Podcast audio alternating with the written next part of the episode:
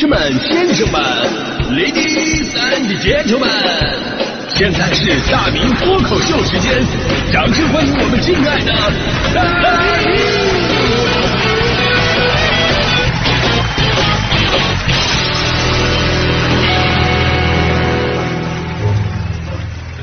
好，欢迎各位来到今天的大明脱口秀，我是大明啊。节目开始呢，先给大家伙讲一个百年历史的老段子啊，百年历史啊，虽然时间比较久，但是历久弥香啊。就是说有一天呢，几个小动物要过河，但是呢只有一条船，怎么办？他们决定了，每个动物啊必须讲一个笑话，如果有一个动物没笑，那么就把这个讲笑话的这个动物扔河里边去。于是呢，猴子开始第一个讲，猴子的表达能力特别的好，绘声绘色带动作。哎，等他讲完之后呢，所有的动物都笑了，只有猪没笑。那没办法啊，讲的再好也不行啊，规则就是规则。他们只好把猴子扔河里了。第二个讲笑话的呢是兔子，兔子讲完之后啊，嘿，所有的动物也都笑了，还是猪没有笑。他们只好把兔子也扔河里了。第三个讲笑话的是乌龟，乌龟磕磕巴巴的根本讲不好啊。等他讲完之后，所有动物都没笑，但是猪笑了。其他动物很奇怪啊，问他笑什么？值得笑吗？啊，没没听着哪好笑啊？猪回答说：“那不是那个那个之前那个猴子那个讲的笑话太好笑了，你知道吗？这 呃才反应过来，不好意思啊。这 笑话您听过吧？这个肯定有年头了。但是就像我所说的，历久弥香。因为不同的时候，你看这个段子会有不同的感受。小的时候，我想的是这些动物是不是都有毛病？一条船，动物多，坐不下，需要淘汰，咱们可以理解。但是是谁想出讲笑话这个办法的？这不多此一举吗？这种情况之下，解决问题的方式其实非常简单，谁坨最大，把它扔河里不就得了吗？没错，最应该扔到河里边就是猪。你扔什么猴子、兔子、乌龟？你想想，猴子、兔子、乌龟扔河里有什么用？加起来还没有个猪头大。我跟你说，我小的时候我就思路特别清晰，但现在我对这个段子我又了，我又有了更多的感受，你知道吗？且不说该扔谁，咱就说猪这个超长反射弧，真的跟当今很多人啊特别的像，一种真实的反应。同样是讲段子，我讲了这么多年的段子，其实，在节目当中讲还好啊，因为节目当中吧，我不用管大家伙听没听懂啊，包袱抛出来的时候呢，我点一下音效就可以了，就像这样啊，对吧？迷惑一下自己，哈 哈哎呀，但是线下就是跟朋友们面对面聚会的时候，哎，面对面的讲段子。这个我就会有猴子、兔子的那种感觉了。我总结一下，主要分三种人。第一种呢是第一时间就能反应过来的，当场就笑了。假设我讲个段子啊，呃，假如我讲个段子，我讲这个强哥吧。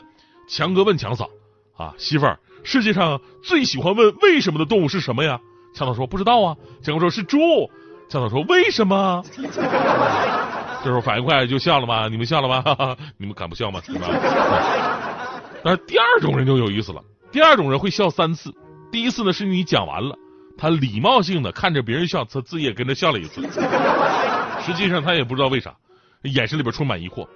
第二次笑呢，是你看着他没听懂，然后你又跟他解释了一次，他为了合群儿，又为了这个不丢你的面子，又哈哈笑了一次啊。第三次笑呢，是到了半夜，自己突然反过劲儿来了啊啊，原来强嫂是猪啊，呃，这次发自肺腑的笑了。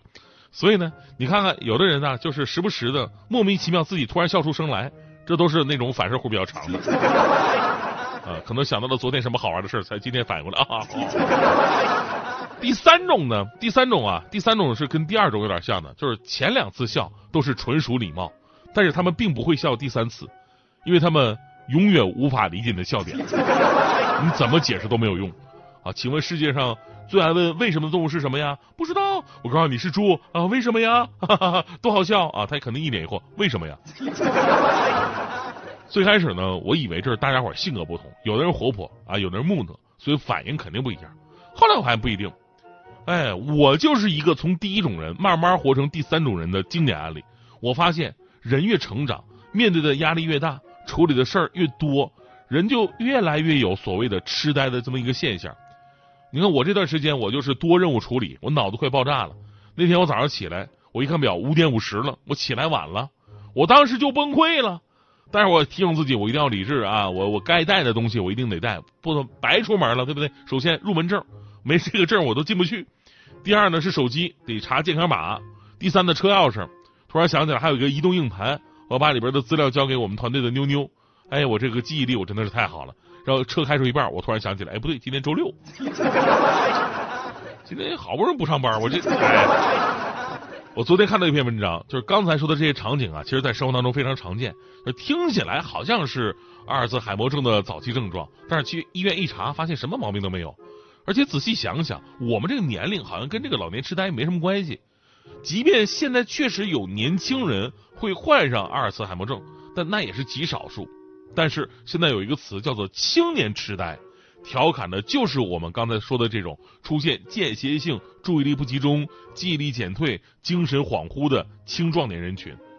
在这个豆瓣上有一个呃青中年阿尔茨呃啊啊对啊阿尔茨海默症的症候群小组，有这么一个小组，大家伙儿经常在一起晒自己的痴呆日常，什么找袜子发现袜子就在脚上，找遥控器发现遥控器就在手上，煮米饭忘了放水，这都不是什么新鲜事儿，还有放内忘放内胆的。米直接到到锅里边去了，到锅底了。呃，大弟跟我抱怨说自己的记忆力真的是太差了。我还问他有多差呢？大弟愣了，什么有多差？你在说什么？所以呢，为什么会出现青年痴呆的这种现象呢？有一点其实特别值得重视啊，就是随着数码化、碎片化信息的影响，我们的注意力更难集中了。有研究发现。过度依赖技术会让我们的记忆系统变得更加懒惰，习惯于使用互联网搜索引擎，导致对信息的回忆较差。而且呢，我们还经常被各种信息打断手头正在做的事儿。据相关的美国机构测算，啊，一名普通的职员每天在工作当中平均会被打断七十次，这至少会造成两个小时被白白的浪费掉在切换的过程当中。当注意力被干扰的时候呢，就会对正在专注的事儿产生遗忘。举个最简单的例子，我在楼梯间，哎，我突然遇到一个好久不见的同事，俩人虚情假意的寒暄了一会儿。啊，你好，我好，大家好，啊，回头请你吃饭。啊，俩人走了以后呢，我突然忘了，哎，我上楼还是下楼？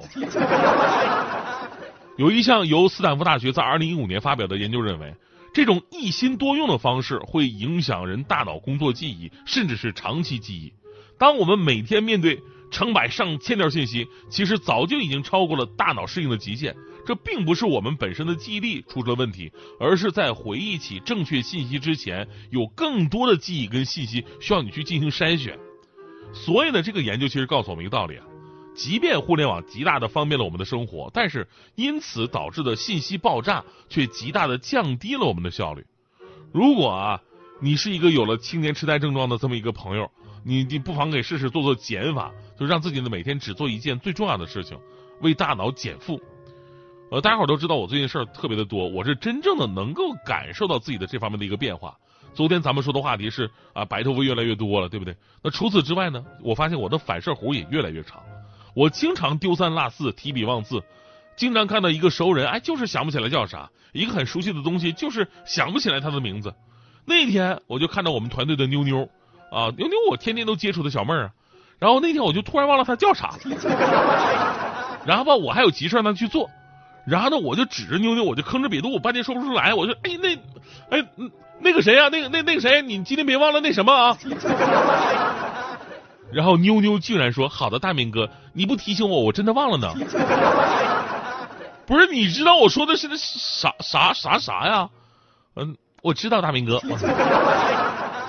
对此，我只想说，当领导的感觉真好。”